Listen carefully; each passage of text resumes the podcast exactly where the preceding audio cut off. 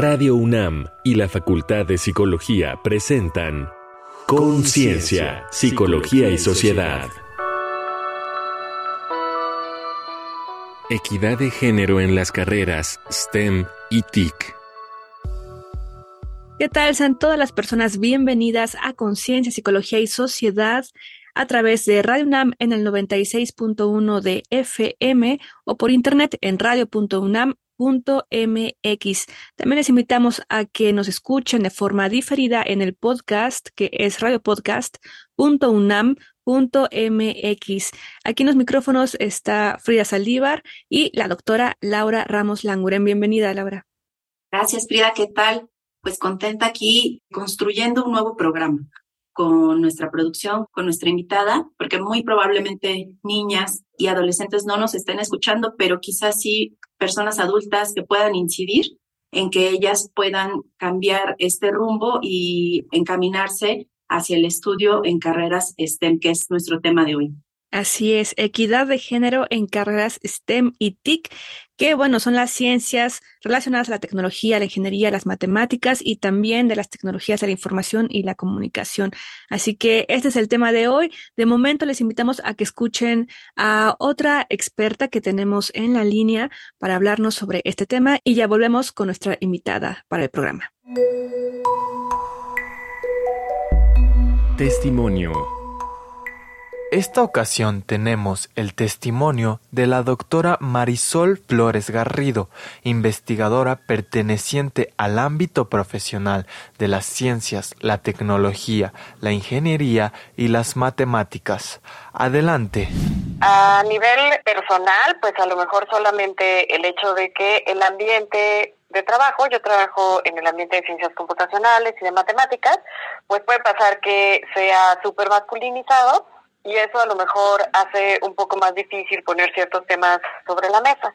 Ahora, más que a nivel individual, lo que creo es que como científica que trabaja en el área de inteligencia artificial, o sea, como persona miembro de desarrolladores en esta área, un reto que veo importante respecto a la falta de mujeres en STEM, pues es que esta falta de una visión desde esta perspectiva a veces se traduce en ciertos sesgos en el diseño o en la en el funcionamiento de los sistemas que se están diseñando. Entonces me parece que es muy importante que hubiera más mujeres trabajando específicamente en esta área.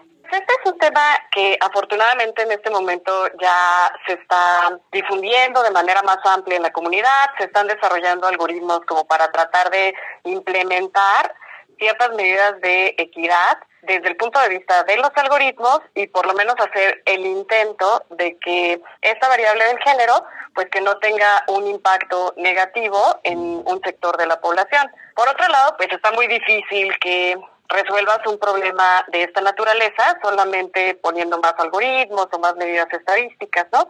Yo creo que el problema de fondo, más que una solución técnica, pues requiere un planteamiento distinto desde el diseño. Entonces, una cosa que estamos promoviendo mucho en la disciplina, pues es que eh, precisamente para evitar estos sesgos de género, una de las primeras cosas que debería de pasar, así de los requisitos básicos indispensables, es que de hecho hubiera mujeres que participan activamente en el proceso de diseño y de construcción de los sistemas, ¿no? Porque muchas veces lo que pasa es que se asume, no solamente en la inteligencia artificial, sino en diferentes áreas de la ciencia y la tecnología, se asume a los hombres como los sujetos universales sobre los cuales se hacen estudios y eso luego pues tiene un impacto negativo en la vida de las mujeres, ¿no? Entonces, precisamente el no anticipar este tipo de sesgos es algo que llamamos ceguera de privilegio. O sea, no es que los hombres que desarrollan la tecnología sean súper malos ni nada de eso, sino que no tienen la perspectiva o esta experiencia encarnada que se necesita para anticipar como ciertos problemas que podrían salir con los sistemas, ¿no? Para Conciencia, Psicología y Sociedad, Pauline Cano. Andrea tiene seis años y es tan buena para resolver problemas con números como el mejor compañero. En un mundo más justo y equitativo, donde, sin importar el género, todas las personas tuvieran las mismas oportunidades, no será difícil que llegara a ser una matemática destacada. Pero para llegar ahí, aún hay mucho por corregir. Particularmente en los campos y carreras que comprenden la ciencia, la tecnología, la ingeniería y las matemáticas, conocidos como STEM por sus siglas en inglés, así como en las tecnologías de la información y las comunicaciones, que llamamos TIC, la subrepresentación de las mujeres es muy grande, ocupando menos del 30%. Para la Organización de las Naciones Unidas para la Educación, la Cultura y la Ciencia, la UNESCO, la brecha de género es la diferencia entre mujeres y hombres en términos de su nivel de participación, acceso, derechos, remuneración o beneficios. Al estudiar las disparidades de género en estos campos, conviene evaluar la diversidad. ¿Están subrepresentadas las mujeres? La inclusión. ¿Experimentan allí las mujeres un sentido de idoneidad y pertenencia? Y la equidad sus contribuciones son remuneradas justamente, en cada una de estas las mujeres están en desventaja. En parte, esta situación viene de obstáculos intencionales, fruto de prejuicios interpersonales y discriminación que debemos combatir frontalmente. Pero el reducido interés y sentido de autoeficacia de las jóvenes y mujeres en estos campos están profundamente originados en estereotipos culturales, que actúan como barreras sistémicas para la atracción, integración y avance de las mujeres en STEM. En décadas recientes, las mujeres han ganado mucho terreno obteniendo la mitad o más de los títulos en ciencias biológicas y sociales. Sin embargo, en física, ingenierías e informática, rubros que poseen el mayor potencial de ingresos, apenas alcanzan el 20%. Las personas prosperamos donde percibimos que podemos expresar y desarrollar nuestro ser auténtico, allí donde sentimos que pertenecemos y hay ajuste en tres aspectos, Autoconcepto, una actividad que corresponda a cómo nos vemos a nosotras mismas. Objetivos, donde podamos alcanzar nuestras metas y valores. Y adaptación social, donde nuestros pares nos acepten y respeten. Por ello, hay que reflexionar, debatir y transformar los estereotipos que erosionan la capacidad de las mujeres para hallar un sentido de ajuste en estos campos en materia de autoconcepto, objetivos y adaptación social un enfoque multifacético que logre cambiar las culturas organizacionales y educativas a niveles individual, interpersonal e institucional. Entonces, ¿cómo podemos promover la equidad de género en las carreras STEM y TIC? ¿Cómo despertar vocaciones en estas carreras en niñas y adolescentes y aumentar su participación? ¿Cómo enfatizar el papel sobresaliente que corresponde a las mujeres en estas carreras? Para responder estas y otras preguntas nos acompaña Mónica Vázquez Hernández, ingeniera en electrónica por el Instituto Tecnológico de Puebla y maestra y doctora en ciencias por el Centro de Investigación y Estudios Avanzados CINVESTAP del Instituto Politécnico Nacional. Coordina la Comisión Interna para la Igualdad de Género del Instituto de Investigaciones en Matemáticas Aplicadas y en Sistemas de la UNAM, donde tiene 16 años como académica. Mónica, bienvenida aquí al programa. Hoy tuve la oportunidad de entrevistar a dos jóvenes entre 19 y 20 años que estaban estudiando la ingeniería aeroespacial en la UNAM y que forman parte de este equipo que es UNAM Aéreo Design y veíamos, ellas mismas hablaban de justamente cómo antes, cuando estaban en la preparatoria y decidían tomar el área 1, por ejemplo, sus familiares cercanos le decían, oye, pero es que es muy difícil las matemáticas y tú eres chica, te va a ser complicado y hay muchos hombres. Entonces, ellas mismas reconocían que desde ese núcleo principal ya estaban estas concepciones y bueno, aún así ellas avanzaban para poder elegir el área 1 y luego tomar esta ingeniería. Y entonces con esto te pregunto, ¿por qué solo 30% o menos de las personas que estudian una carrera en STEM, que son estas ciencias, tecnología, ingeniería y matemáticas o TICS, las tecnologías de la información y la comunicación, son mujeres? Muchas gracias, muchas gracias por la invitación. Un placer estar aquí, muchas gracias. Las niñas y los niños se consideran igual de buenos para las matemáticas hasta que llegan a la edad de los seis años. Y a partir de los seis años, las niñas consideran que las actividades intelectualmente demandantes ya son solo para los niños. Y entonces empiezan a replegar. Y la mayor pérdida de este interés en, en, las matemáticas, por decir algo, está entre los 11 y los 15 años, que es cuando perdemos, bueno, que las niñas pierden el interés en estas áreas de conocimiento, ¿no? De las STEM. Pero bueno, está, esa decisión está influenciada como por muchos factores, los factores pueden ser, digamos, la familia, o sea, que tanto la familia cree en ciertos estereotipos de género y entonces eso pues lo va adquiriendo la niña, ¿no? entre más estereotipos de género crean la familia, pues menos apta se va a creer la niña para estas áreas, ¿no? Pero pues depende de la familia, del entorno, ¿no? De los amigos, de la escuela, qué tanto se promociona. Digamos, se ha, se ha estudiado que si las familias, digamos, no, no promueven estos estereotipos de género, entonces las niñas tienen mayores acercamientos a actividades que favorecen el interés por las STEM, ¿no? Ya sea, por ejemplo, visitas a museos, que participen en programas de mentoría, varias actividades que podían despertar su interés en las STEM. Moni, y justo pensando en, en que las familias, las escuelas, todos los ambientes donde las niñas se desarrollan, pues inciden en sus elecciones, en su autoconcepto, ¿no? En, en esto que nos decías de pensar a partir de los seis años, lo cual me parece alarmante que ya no son buenas para las matemáticas y de ahí entonces tampoco para todo lo que derive en ciencias. ¿Qué iniciativas hay para promover la equidad de género en STEM y TIC? No, hay un montón de ONGs que están promoviendo, por ejemplo, sobre todo enseñarles a programar a las niñas. Es algo, digamos, que es, muy útil ya en la actualidad y que han visto en, estudios que permite ya después de estudiar una carrera o trabajar en el área, tener flexibilidad horaria, lo que permite hacer compatible como la vida personal y la vida laboral. Otra de las iniciativas como que tiene la UNAM, pero otras entidades, la UNAM a través de su programa Pauta, que es el programa Adopte un Talento, para incentivar vocación científica, es el trabajo de mentorías donde los, niños y las niñas, bueno, específicamente para este caso las niñas, van acompañadas por un periodo de tiempo en la creación de algún proyecto, normalmente que tenga impacto en su comunidad y en la que además van aprendiendo conceptos de ciencia. Entonces, esta pauta, por ejemplo, hay una iniciativa del MIT, se llama Technovation Challenge, que les enseñan a programar a niñas desde, desde la secundaria hasta la preparatoria, aplicaciones en móvil que resuelve un problema de su comunidad, hay iniciativas como la de Mexicanas de Futuro, digamos que también están incentivando vocación científica a través de talleres y charlas de divulgación con mujeres que son referentes en su área, digamos con la intención de que las niñas puedan ver referentes, ¿no? Y se reflejen en esas historias y digan, ah, mira, también le pasó esto o aquello y, y estudió matemáticas. O sea, es la falta de referentes es uno del, uno de los problemas que se ha identificado, ¿no? Si las niñas no logran ver a alguien, bueno, visualizarse como como alguien más que conocen en su entorno, entonces difícilmente se pueden imaginar trabajando en el campo, ¿no? Están otras iniciativas a la programación como R. Ladies, como Woman Who Code, como mm, Women in Game, ¿no? Ahí están, les están ahí, por ejemplo, ayudando a desarrollar videojuegos, programas para videojuegos. Hay otro programa que se llama Laboratoria, por ejemplo, que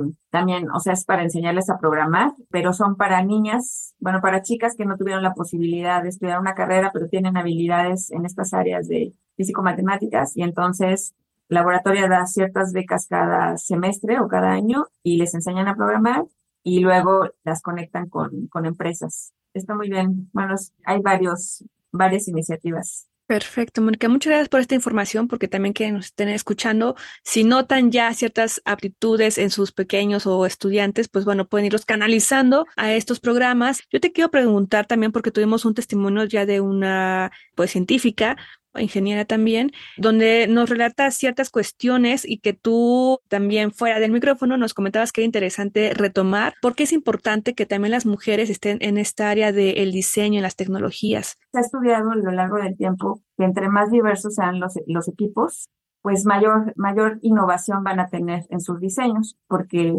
las personas, digamos, tienen experiencias propias están definidas también por su entorno, que se llama conocimiento situado, y entonces van a poder detectar sesgos que no tienen otras personas que no han pasado esa experiencia, ¿no? Por ejemplo, en la inteligencia artificial nos comentabas, ¿no? Que se han visto, y también con todo lo que vemos también, ya que llega a la población en general, cómo estas tecnologías tienen este sesgo de género, incluso de origen étnico, por ejemplo, ¿no? Que no reconocen ciertos tipos de rostros. Si nos puedas hablar de esta cuestión, particularmente en el género. Digamos, uno de los ejemplos clásicos es bueno, por ejemplo, el que trataron de hacer un programa que hiciera las contrataciones automáticamente, ¿no? Pero ese, ese programa lo alimentaron con datos que ya tenían, ¿no? En Amazon específicamente, ¿no? Eh, de la gente que había estado en puestos de toma de decisión, en, en, en facturas, en gerencias, etcétera. Hay algoritmos que aprenden a partir de los datos que tú le das como entrada. Entonces el algoritmo aprendió a desechar los currículums de mujeres y volvió a, a recrear estos sesgos, ¿no? Hay otro caso, por ejemplo, de un grupo solo de varones que crearon una una aplicación para celular para llevar tus, el control de tu ciclo menstrual, ¿no? Pero como eran solo varones que no habían experimentado esta parte, ¿no? De la menstruación, pues, por ejemplo, no se les había ocurrido que, no sé, que a lo mejor no tenías interés en estar embarazada y no, no necesitabas los días, ¿no? Donde eras más fértil, por decir un ejemplo, ¿no? Hay otros algoritmos que son como ejemplos eh, clásicos, como este que decías tú, ¿no? El de de reconocimiento que ahora te pide el banco, que te piden un montón de aplicaciones, ¿no? De reconocimiento de rostro, que empezaron a ver que, que era mucho más eficiente el algoritmo reconociendo rostros de personas blancas. Bueno, luego se dieron cuenta que era mejor identificando rostros de varones que de mujeres. O sea, luego empezaron a ver este tema, digamos, de grupo étnico, donde era menos eficiente identificando rostros de personas morenas y era muy malo identificando rostros de personas afrodescendientes. Entonces, a partir de eso, em, empezaron un movimiento muy fuerte para, para que los dueños de estos algoritmos como IBM, Microsoft, etcétera, mejoraran su, su clasificación y, lo lograron, ¿no? Interesante todo esto que nos cuentas, Moni, que bueno, no solo es una narración, sino viene de, de evidencia científica. Y bueno, volviendo justo a perspectivas, durante la pandemia, pues el papel también de las mujeres, de forma aquí importante en los campos STEM y TIC, pues tuvo un papel fundamental, ¿no? Lógicamente la investigación de las mujeres se vio mermada, pero también desde estos campos se puso atención hacia mm, los aportes que como mujeres, como investigadoras damos. ¿Qué nos podrías decir acerca de este contexto que te planteo?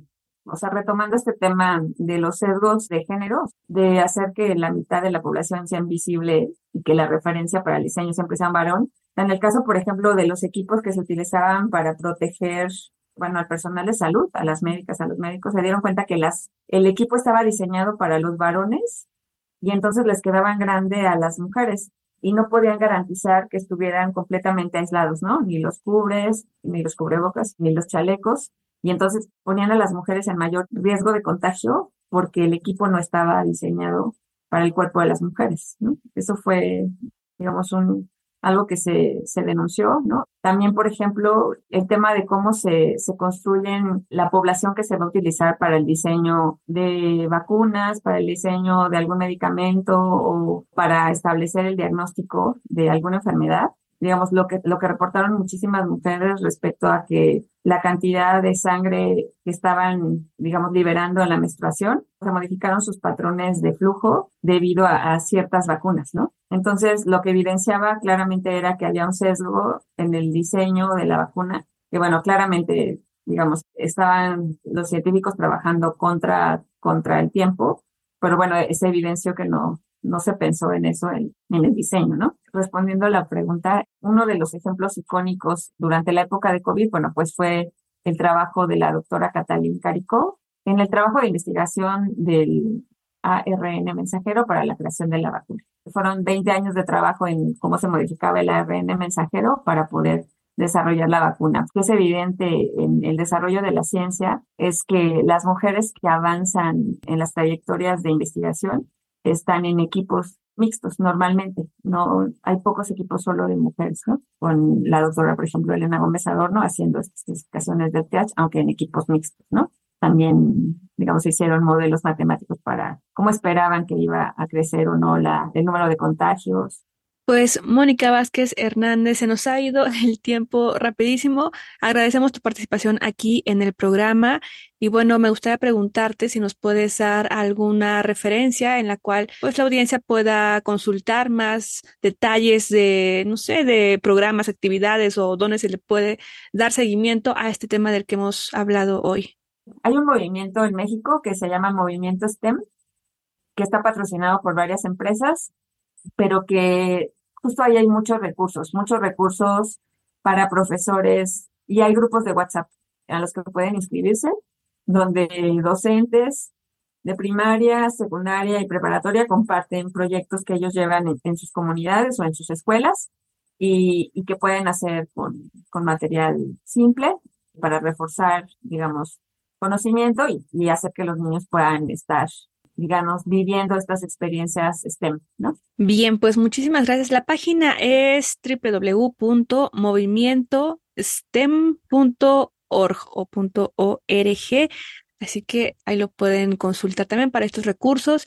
Y muchísimas gracias, Mónica Vázquez Hernández, ingeniera en electrónica por el Instituto Tecnológico de Puebla y maestra y doctora en ciencias por el Centro de Investigación y Estudios Avanzados Investav del Instituto Politécnico Nacional. Coordinas la Comisión Interna para la Igualdad de Género del Instituto de Investigaciones en Matemáticas Aplicadas y Sistemas de la UNAM, donde tienes 16 años como académica. Muchísimas gracias por estar aquí en el programa. Muchas gracias a ti, bueno, a ustedes por invitarme.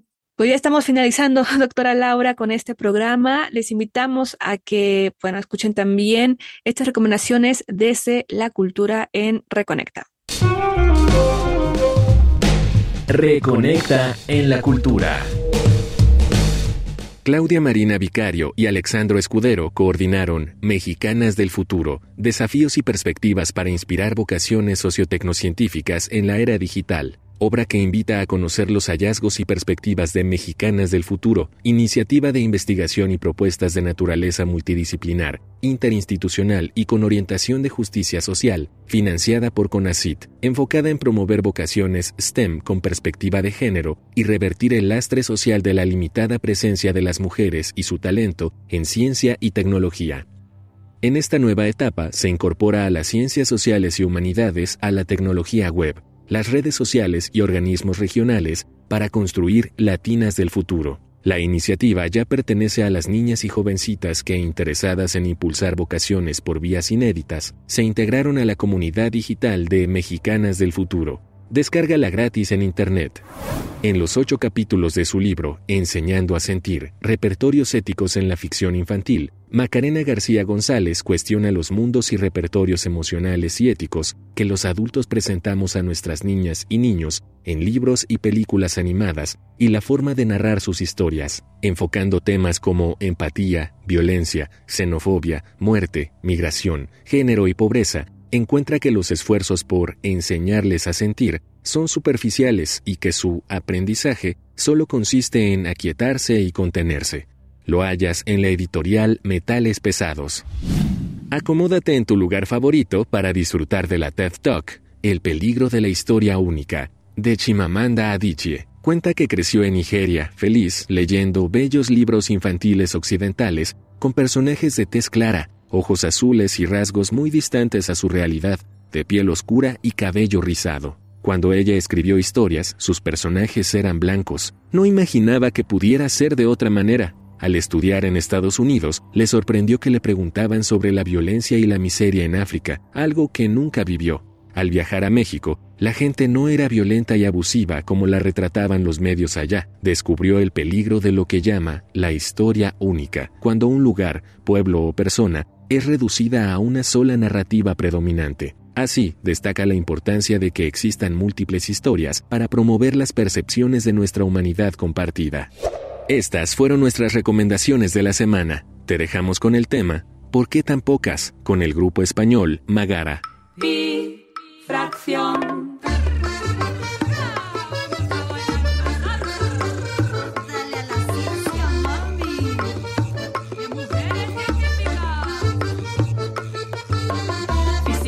Bióloga, informática, bioquímica, ingeniera aeroespacial, astrofísica, veterinaria, matemática, ingeniera robótica.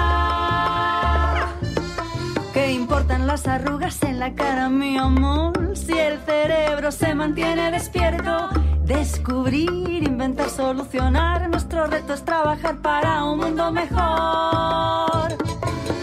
¿Por qué tan pocas? Lo que mola investigar, ¿por qué tan pocas? Pues ya estamos de regreso para finalizar este programa, no sin antes conocer la opinión de nuestra doctora, la conductora, también doctora Laura Ramos Languren, por favor. Gracias, Frida. Pues qué tema. La verdad es que a mí me gustaría que tanto nosotros como generadores de este programa, como quien está del otro lado escuchándonos, pensaran pues en su pintor o pintora favorito, en su escritor o escritora favorito y en su científico o científica favorito.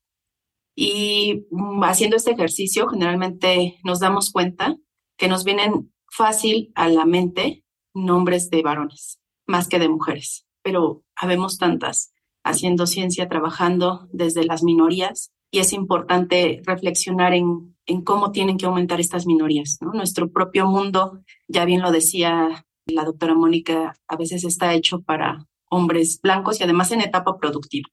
¿Por qué? Porque nos faltan rampas, nos faltan espacios adecuados para personas que tienen capacidades diferentes y también, pues lógicamente, el papel de, las mujeres y esta visión. Por lo que, pues me gustaría hacer unas recomendaciones pensando en nuestras niñas, en nuestras adolescentes y enseñar a eliminar estos prejuicios de género, sobre todo en la parte escolar involucrar más a la familia, a los padres, a, a las madres, a los familiares, con generarles estos estereotipos de que las mujeres pueden justamente incidir en los campos de ciencia.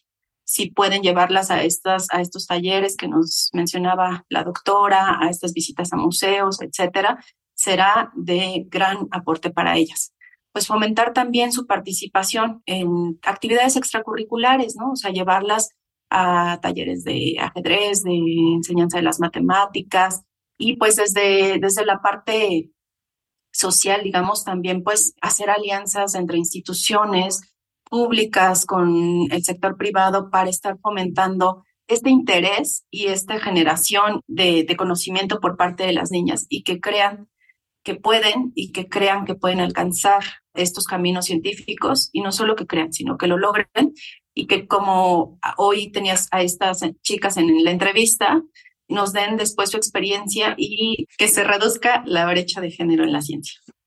Pues muchísimas gracias, doctora Laura, también por estar acá en el programa en Radio UNAM.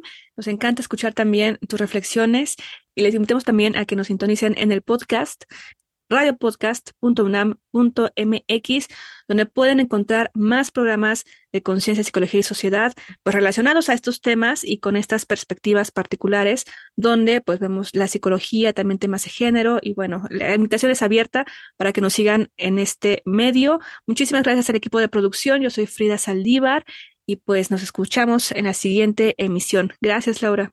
Gracias, Frida, y gracias a nuestro equipo. Radio UNAM y la Facultad de Psicología presentaron Conciencia, Psicología y Sociedad.